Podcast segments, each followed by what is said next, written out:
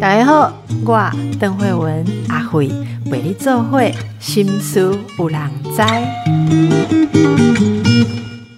大家好，其实我们常常介绍这个退休的人生，大家也有感觉到，我们每隔一阵子就会请来，诶，大家觉得他的人生曾经非常精彩哦，呃，不管是高度、广度、哈深度，就是让我们大家觉得很赞叹的人，我们会很好奇，那他退休之后做什么呢？哦，那这个系列很受到大家的欢迎，会得到很多感动的回馈，所以我们就继续努力的在。为大家找哈，还有什么样的人？不管是英雄哈、美人，这个诶专业哦，就各式各样的。诶，大家好奇说，哎，应该得情然赶快到的，我们等下被冲散哈，会不会像我们一样退休？哎，就觉得说走下坡呢？哎，其实没有，大家都有很精彩的第二人生。今天我们要呃为大家访问到的也非常的特别，这是呃我们的前。空中救援飞行员，就是空中救援的飞行员。哇，这个职业是不是大家听了觉得哇，而且这个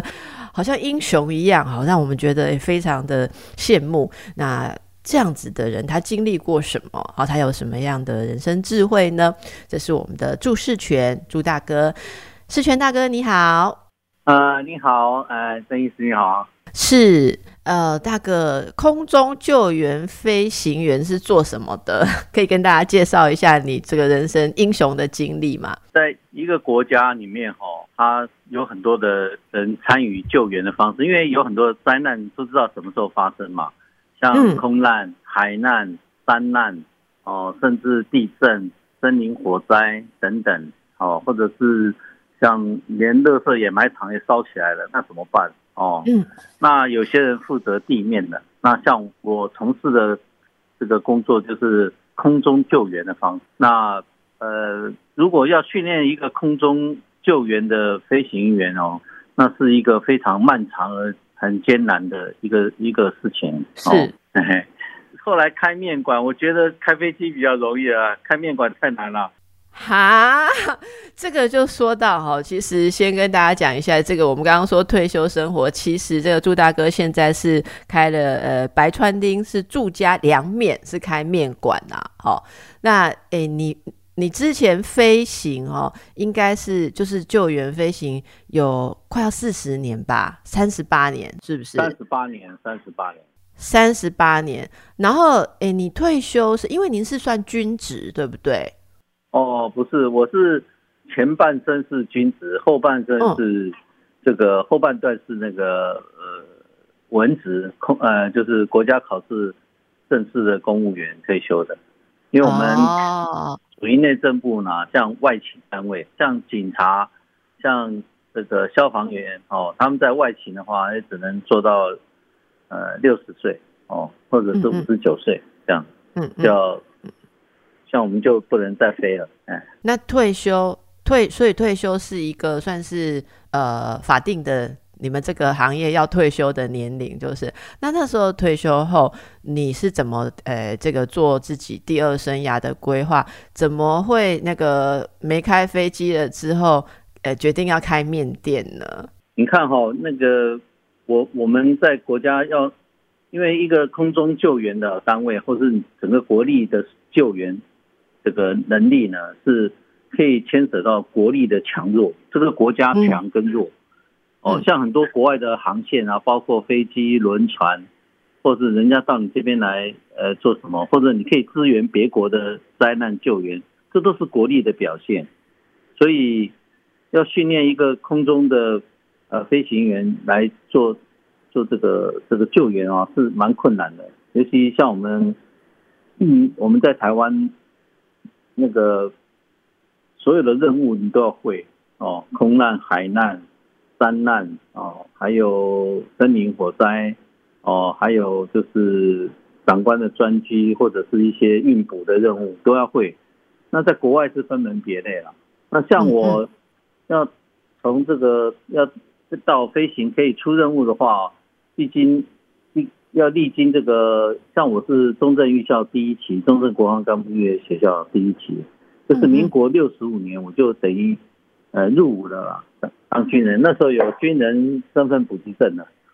嗯嗯嗯，那那就是以前的空军，还有空军幼校、海军幼校啊，还有陆军的预备班，那合并起来，三军合并成一个学校。是哦，是从我们开始六十五年，呃，开始啊，六十八年毕业，然后再来就是呃，直升到空军官校。我是空军，属于空军的嘛。那像空军的话，还要有空勤体格的问题，哎，体检必须过。嗯，而且在飞行的这个年代，你都必须要保持这个空勤的体格，这也是一个另外的考验。空勤的体格是很难很难达到的吗？像视力啦，哈，像甚至我们后来去参加国家考试，呃，就是交通技术类的飞行驾驶，他考上以后，像别人考上高考就顺利分发嘛，哈。对对。像我们这一行还要到那个民航局的体检中心去做身体检查，包括眼睛，眼睛不是只有视力哦，还有。还有眼底啊、眼球啊，哦，还有就是眼症，还有脑波，还有性向测验，呃，血糖等等哦，很复杂那个。然后这些体格的条件都要一直维持着，你才能够。只是比美国太空人稍微少一点嘛，像 是哦。那那那你就要等于说要非常小心的去怎么样照顾自己的身体，因为身体就是你你的身体就是这个国家的最重要的资产，对对，很重要的资产哦。嗯，呃，那你像我们在空军官校的话，我们从嗯我们从中正一校就是幼年幼年学生开始培养，这是整个的我们国家的一个。呃，主要的军事管理干部的一个养成，就是养成教育要七年，你看，就是等于高中三年，大学四年啊，然后颁授学士学位，这样，理学士，然后再参加我们的飞行训练啊，我们在空军官校，所以你看整个过程中，你你要踏你要踏上这个飞机之前，你的身体都要保持到，那踏上这个到了飞行。这个线呢，也要也要继续维持，不管你的学识、你的体格，通通都要维持，这也是一个考验。嗯，所以是呃，但是很漫长的训练啊。那我们在空军官校也分成基本飞行训练跟高级那个飞行训练这两种。那我是参加空运这个方面，然后因为最主要我们是要培养这个。空军官校是培养战斗机飞行员跟这个各个空军的建军的骨干呐，管理的干部。嗯嗯嗯。哦，所以那我那时候这个做意愿调查的时候，我是想飞这个这个空运机啊，哦，呃，因为因为这个空运机在我来讲，对我我觉得蛮适合我的啦，因为可能战斗的方面。没有那么适合，因为我后来飞一些立体的科目哦，耳朵容易痛，所以我就跟我们的老师讲，跟我们教教官飞行的教官报告，就说哦，我是不是可以到空运组这样？所以我本来以为是会到屏东飞空运机的，最后谁知道，呃，就分发到嘉义的那个空军救护队，就是大家俗称的海鸥部队，不知道有没有听过？海鸥海鸥部队是算救护的，是做救护的。它是军事救护单位，它最主要是对这个飞行飞行员的跳伞啊，或者是以后如果有作战，他在敌后的救援，这是一个军事的救援单位。可是当时在我们台湾国内没有任何的空中救援的这个一个机队嘛，所以我们也担负到除了是军事任务以外，还有。民间的一些救援，民间的救援，嗯，但是没有那么多啦，所以就这样就已经开始了。您的这个七十三年开始，七十三年，然后您是海嘉义海鸥部队勤务，你是驻守嘉义跟台东，对不对？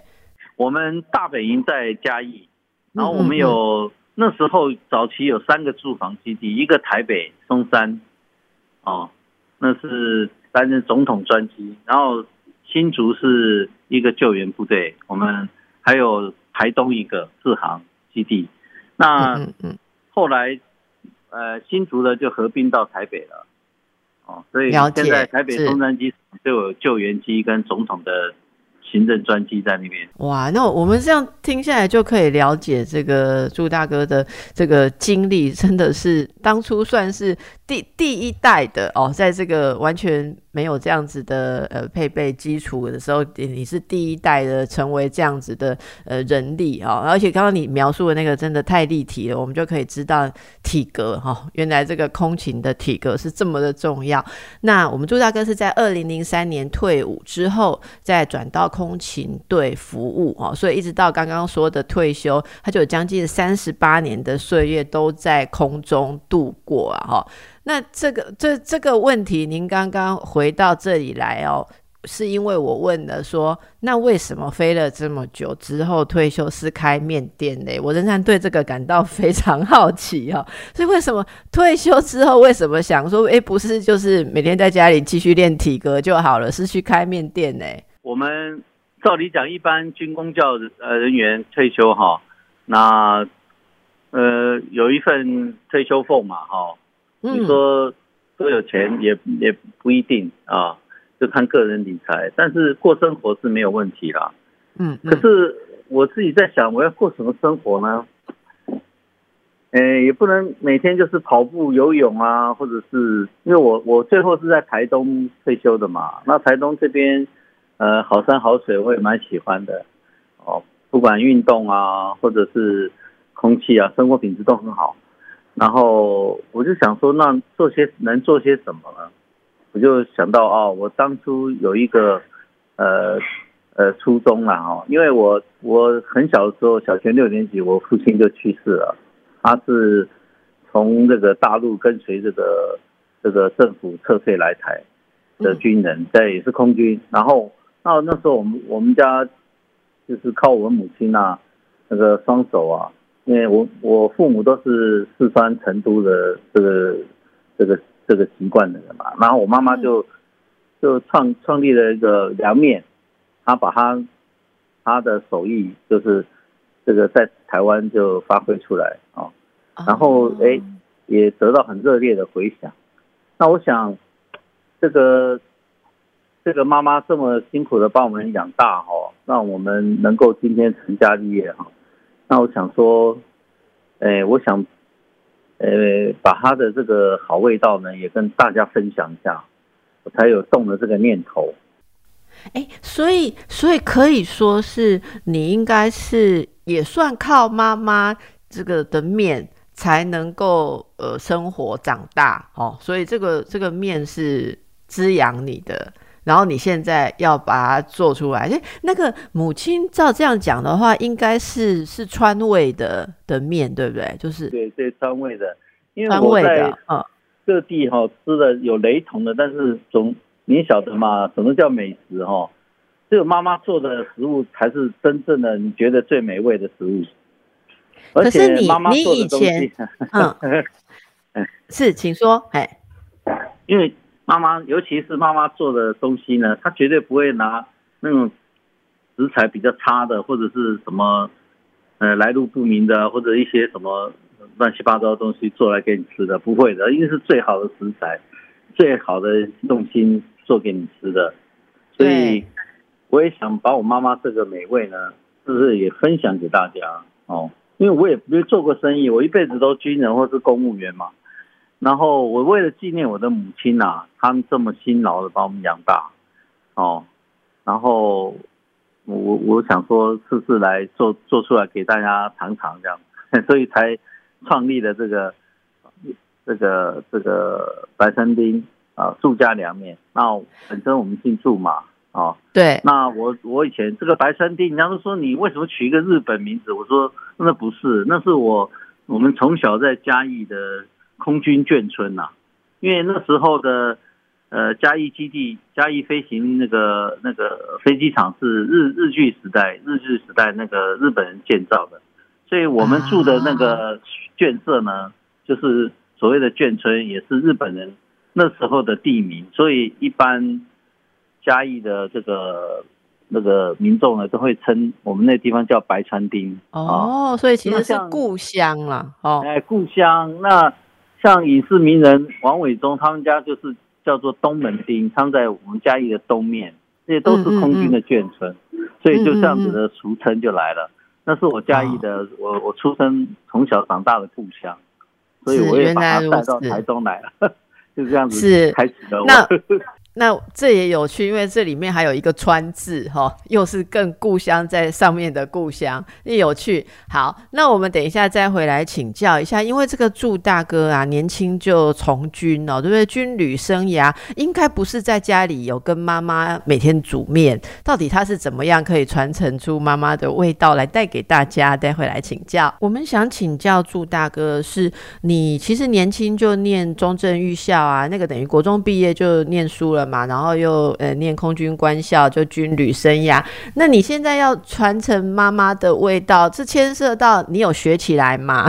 就是你以前就年轻当一个大男孩的时候，妈妈就有把这个面的私家配方传给你，你就有学做面吗？哦，其实我跟凉面的感情是非常深的，因为我当时我们家全家愁云惨雾嘛，哈，那兄弟姐妹也要轮流起来啊，因为就是。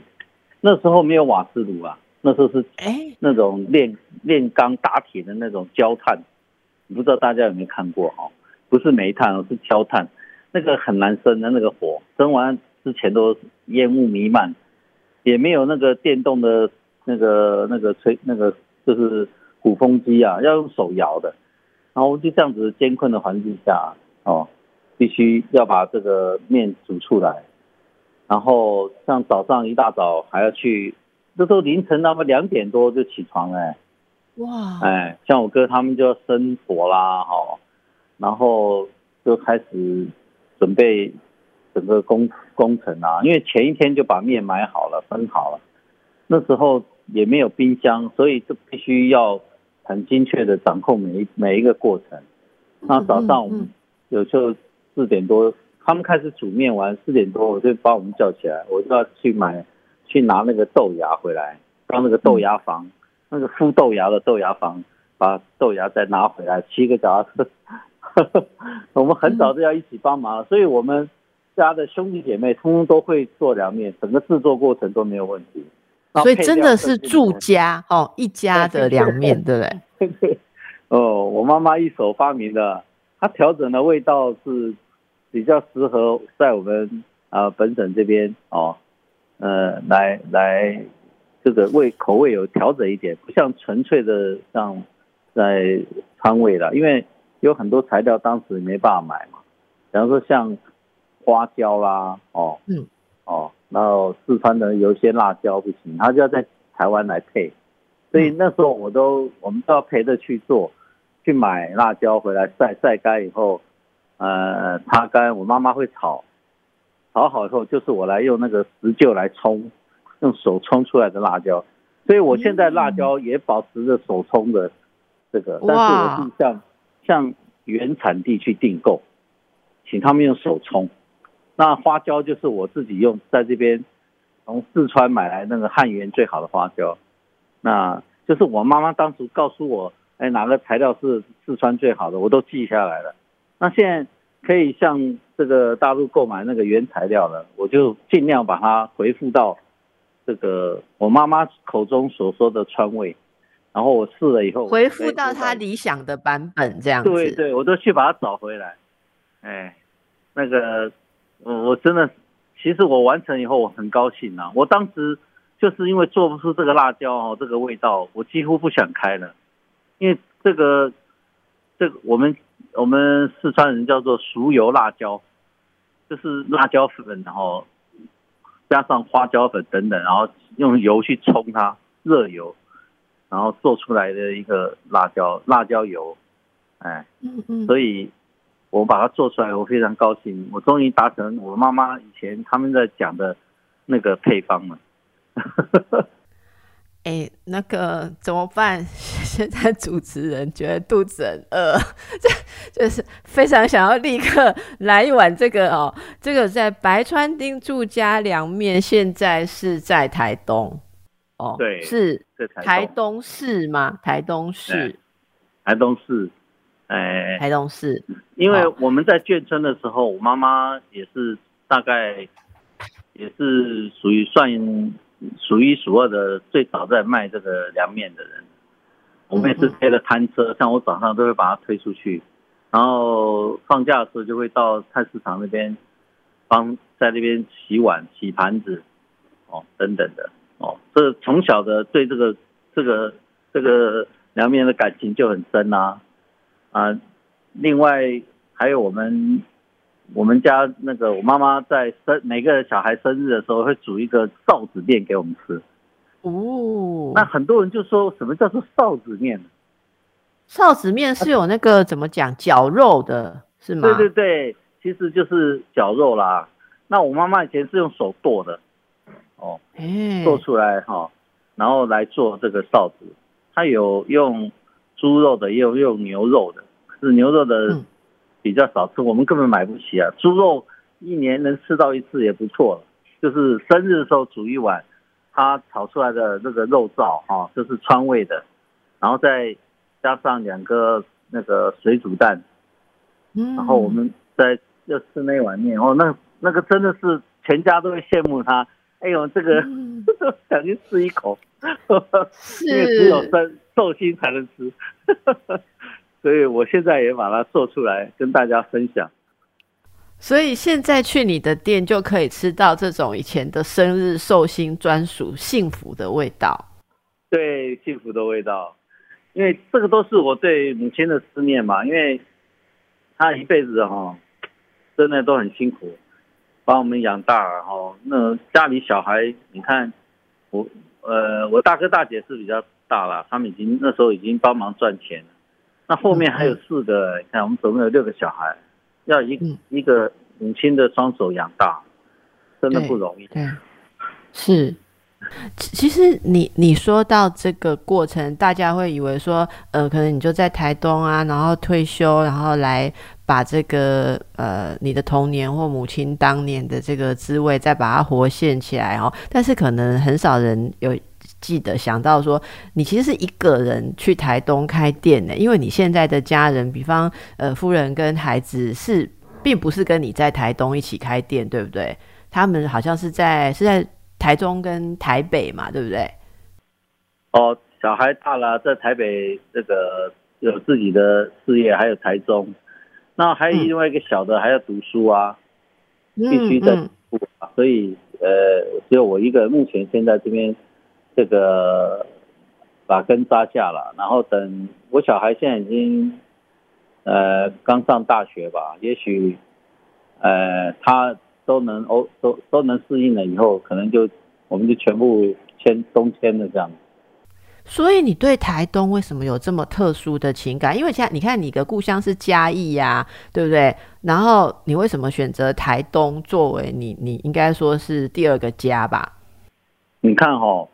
像我从国中开始就等于离家了，就离开在嘉义了，然后读了七年的军校，能回去的日子也不多。那虽然我后来分发在嘉义基地，那可是那个任务繁重啊，还有外场的驻防啊，我们到台北、新竹或者是呃台东都叫住房，一次就一个礼拜。所以我严格来讲，我从七十三年就跟。台东结缘啊，那时候台东更原始啊，也没有什么房子啊，商业也没有人顶镇。那时候啊，那个时候也真是更漂亮。那上街走两圈，那个我们全组人，比方说四个人，嗯，没两下就又又又见面了。就是我们坐车出去嘛，呃，自己想吃什么就分开走了，所以走没两下就会碰到。那时候台东是这么小。所以我很早，七十三年，民国七十三年，一九八四年，你看，就就在台东跟这边结缘了。所以，啊，从民国七十五年，我们换装那个大型的 S 七零 C S 拐动机，那个蓝色的那个黑鹰直升机啊，那时候我们就开始蓝屿绿岛的救援了。嗯嗯，就是他们有伤患啊，有什么，我们都要过去载。然后这边的各种灾难啊，我们通通都历经了，从军军方任务到民方的，哦，最后他们最后台东最大的一次灾难就是尼伯特，哦，整个台东哦那很惨，还有八八风灾，哦那时候太马里的那个那边有重灾区嘛，我们通通经历了，所以我跟这边其实是结缘很久了，不是现在，可是我最后三年在空中内政部空中勤务总队，我是在台东这边第三大队第三队当队长。然后也兼代理这个大队长，所以，嗯，我在这边大概待了三年半，在这边退休了。哦，这样我们可以想象，您刚刚提到很多大家记忆犹新的很多重大的灾难哈，那在那些事件当中，你的救援任务经历啊，应该接触到很多很很极端的经验，有没有带给你人生什么样的感触？可以跟我们分享一些那时候的经历或是故事吗？其其实大家耳熟能详的，像九二一震灾、大地震有没有？哦，开始呢一连串的后面的台风的风灾，哦，各种灾难我全部历经了。嗯，那尤其九二一的时候哦，那个看到这么多的生命就这样失去，那逝去哦，那个。那种震撼哦，当时那个政府还派了一些心理专家来给我们做心理辅导，怕我们有那个创伤症候群，嗯，压力呢，那个就是就是在这个灾难现场。那像我们像我印象很深刻啊，我那时候到东园呃丰呃东市啊，就是台台中的东市东市镇，嗯，那个河滨。河滨公园要去载墨西哥地鼠队吧？那时候墨西哥有派地鼠，那个就是带个铲子，我们要去德基水库那个发电厂去那个去那个隧道里面去挖人，他们去挖。就我飞到那边的那个河滨公园之前呢，看那个一进去就是过了东四大桥右转那个外环道，就是台八线那边。那个两边哦，路路道路两边都是那个棺木啊，排在两排，那种震撼度啊，让我哦，那个嗯嗯，还有在那个国庆乡啊，那个操场上面三条那个那个搭出来，哎，像像人家那个办那个外汇的喜宴那种那种帐篷啊，搭了三条，每一条大概有四五十桌长长度。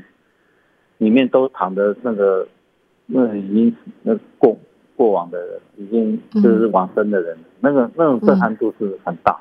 嗯嗯嗯，那还是嗯，就是继续后续的救援啊。哦，那个每天在灾区进出，我们在整个整个九二一大概救了一一个多月吧。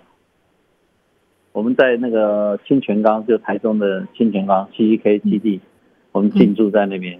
然后另外一半人在我们嘉义大北，就对整个灾区涵盖在运送。哇，那时候满天的飞机啊，包括陆军航空队也都出来了，还有我记得还有中兴航空吧，还有德还是德安，他们都出来了，全部能出动的。因为很多灾区都很偏远，在山区嘛，都必须去救。然后普里镇，我们第一个到达那边，在那个是一个国中的操场落地吧，呃，靠近麦当劳那里，然后看到落地前看到整个一排的房子都倒塌，边上面，那个震撼度是很高的，太多太多灾难了，像华航五二五，那是二零零几年啊，二零零八还是二零零几年？好像更早一点，嗯，更早一点哈，就是。在那个横湖的木斗屿那附近，它空中解体嘛，掉下去。就我第二架到现场时候，他们浮起来，那个台面上几百具的尸体，那都是我们看到以后，我到现在有时候 做梦还会梦到，啊，那个真的是让我们很印象很深刻哦。像八八风灾，整个小林村被埋了。那另外一个是桃枝台风吧，土场部落，就五峰乡清泉再进去，整个土场部落也被土石流埋了，整个村子。啊，我们我真的差不多什么都看过了，整个灾难呢，或者在我们我们在军方的时候，我们同学很多飞 F 一零四啊，很多也都失事啊，坠毁了，我们也都去，甚至去就是下去能看到还有尸块的话，把它捡回来，那种震撼度哦，也让我人生有很深的体悟了。真的，这个活在当下，也不要去想以前有什么丰功伟业，就是活在当下，做你最想做的事，嗯，然后什么事都不用去计较，你不会去计较了，真的。我们可以想象你刚刚说的那个，真的不是一般常人有过的体验。那如果说，呃，看过这么多，然后你会觉得说，人生就活在当下哈，然后做自己想做的事。可是另一方面，你还是一直在做这么艰困的呃救救难救援的工作，你也没有想说人生很短暂，或人生就轻松一点过就好，我就不要再做这个，然后自己轻松一点也没有哦。你还你是用什么样的心态，一直热衷这样子这种高难度，然后？应该说，身心压力都很大的工作，那那是理想性吗？还是还是什么样的一个一个热忱？其实刚开始救援的时候，呃，还不是正驾驶哦，那个心理压力是很大的。嗯嗯，那那是种恐惧。可是当我当机长，正驾驶当了机长后，我要去救援的时候，那变成恐惧加压力。对，为什么这样讲呢？因为一一飞机的人，如果再救上来来能伤患，也都在你肩头上啊，在他们的生命就在我们的一念之间呢。是，那个当机长的压力，那更不是常人能够体会的。对对，而且都在那个最艰苦艰困的那个那那个那个那个那个环境里面，那真的非常非常的压力。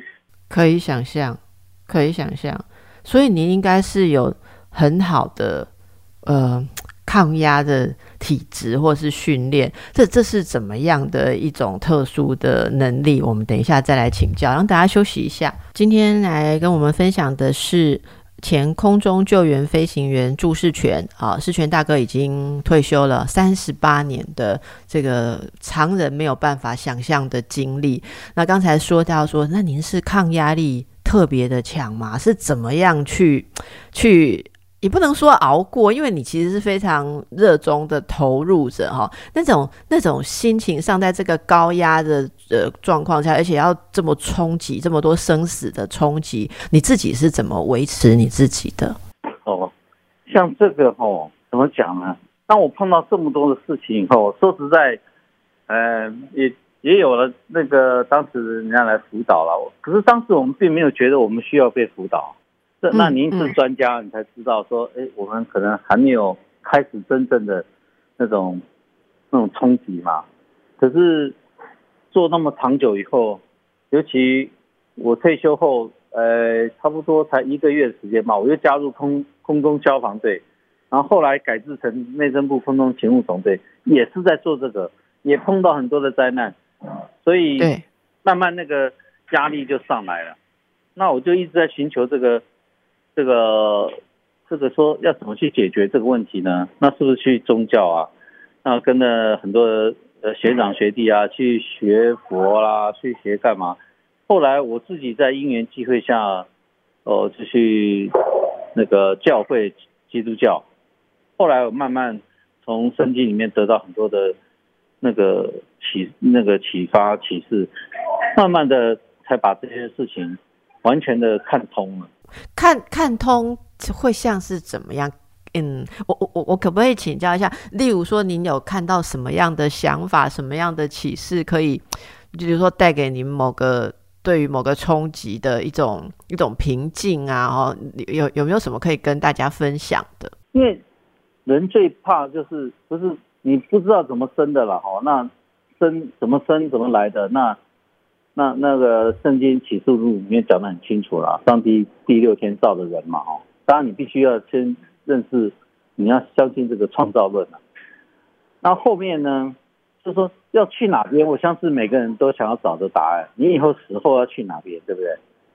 怕死，很多人怕死嘛，因为不知道死后会去哪边。对对，就会恐惧嘛。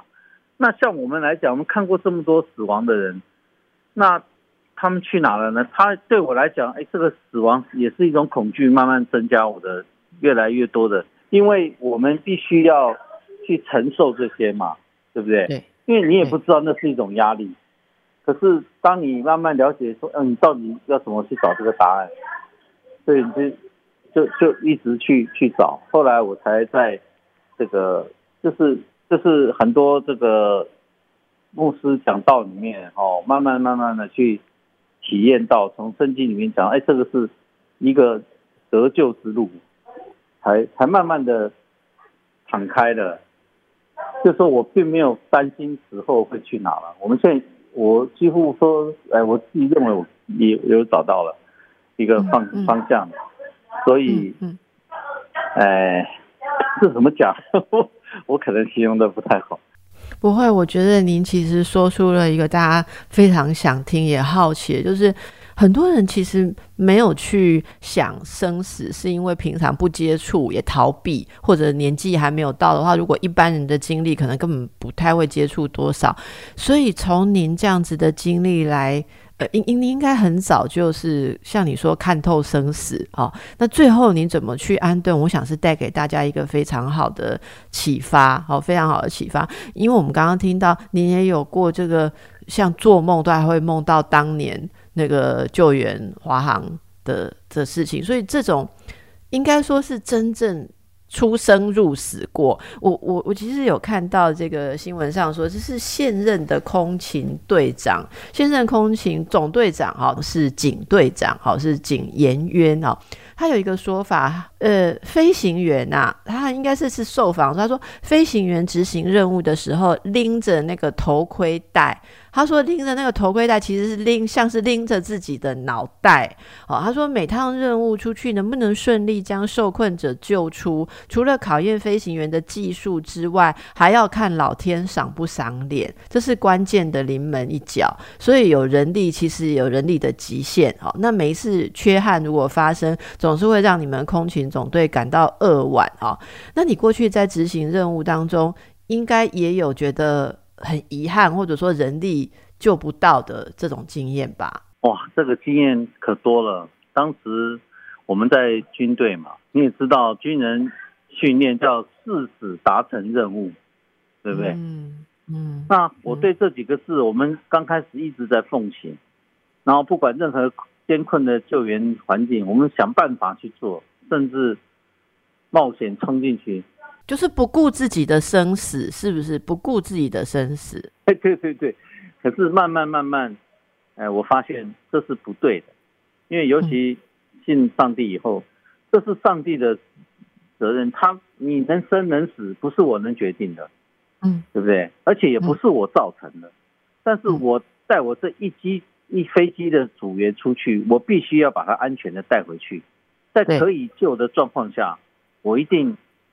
想办法把你救援起来，但是如果超过我的能力以外的，像外力啊，像天气啊，像种种的这个这个条件，如果不适合的时候，我首先考量的是要把我这一群这一组机组员先带回去，然后再来想办法，在适合的情况下再把你救回来。这才是后来我慢慢悟出的一些道理。那也也就是说。人生无常，那你必须要先爱护你自己，你不要常常做一些冒险的事情，害了自己也害了别人。嗯啊，不是不要说害了，这样害可能太太沉重啊，就是说会影响到你自己的生命，更会影响到别人的生命。这也都是后续慢慢在这个常年的救援的状况下所所所领悟的一个道理啊是，这是多么不容易的智慧哦，多么不容易的拿捏，对不对？每次到一个地方，你就我们可以想象你刚刚说的坐在驾驶座上的那种压力，哈，要要在前进，要在深入，还是你要先认识这个极限，然后照顾好你的队员。好，这个我想这个判断每一次都是在极大的高压下。好，那大家可以感受到这个都是。在祝大哥的这个智慧哈，就是在你的人生当中的智慧，而现在这些智慧就在你的面，好，在你的面里面，诶，看到你的精神。怎么说？你知道 Google 上面对你的店有一些回馈哦，你自己有去读吗？好，就是那个回馈，你知道人家吃过你的面怎么说吗？你有看吗？啊，呃，因为我多半都在忙啊，因为。好啊，你我知道你忙，我们帮你收集了，好不好？哈，你听一下哈，这是 Google 哈对你们这个白川町住家凉面哈，很多人吃了之后的留言哈，哎，例如哈，有人说有朋友分享慕名而来，哇，凉面的分量十足。豆芽菜、小黄瓜也是特别酱料浓郁香醇。如果你喜欢吃辣的，可以用他们店内的自制辣油。小菜也很棒，凉拌豆皮还有帮你区分辣跟不辣。哈，这是喜欢面食者不可错过的美味面食面食店。好，有没有很公允？有没有说你的用心他都有看到？有没有？好。好好，然后还有哈，好吃没话说，凉面跟牛肉面都推，小菜未免太便宜了，哎，小菜太便宜了哦，你的顾客说你小菜太便宜了啦，哦，大推来。然后川味凉面很特别，吃过一次你就会想要再去哈。炸酱面的菜也很多，吃起来很清爽，分量足够，超级好吃。为了吃到所有的面食，午餐跟晚餐都跑去吃。诶，如果你有看到那个午餐或晚餐都跑去吃，这就是他写的哈。祝老板的手艺没让人失望过哈。牛肉面、臊子面，面条 Q 又有嚼劲哦。这个就是一开始如果说这个，大家就觉得只是一个很会煮面的人呐。可是我相信。大家今天 认识我们祝大哥之后，觉得他这样的人生，哦，那虽然现在没有在空中救援，可是你想想看他在对待他做的事情，祝大哥在对待你做的事情的时候，那个面，然后那个辣椒，哈，来，你的人生智慧跟你的温度继续在这里传递给大家。我真的很想赶快 飞过去吃到你的面哦。我想我们全国的听众朋友也是，但是最重要的是你今天跟我们分享的，呃，这样子的人生的热忱付出。以及你的智慧，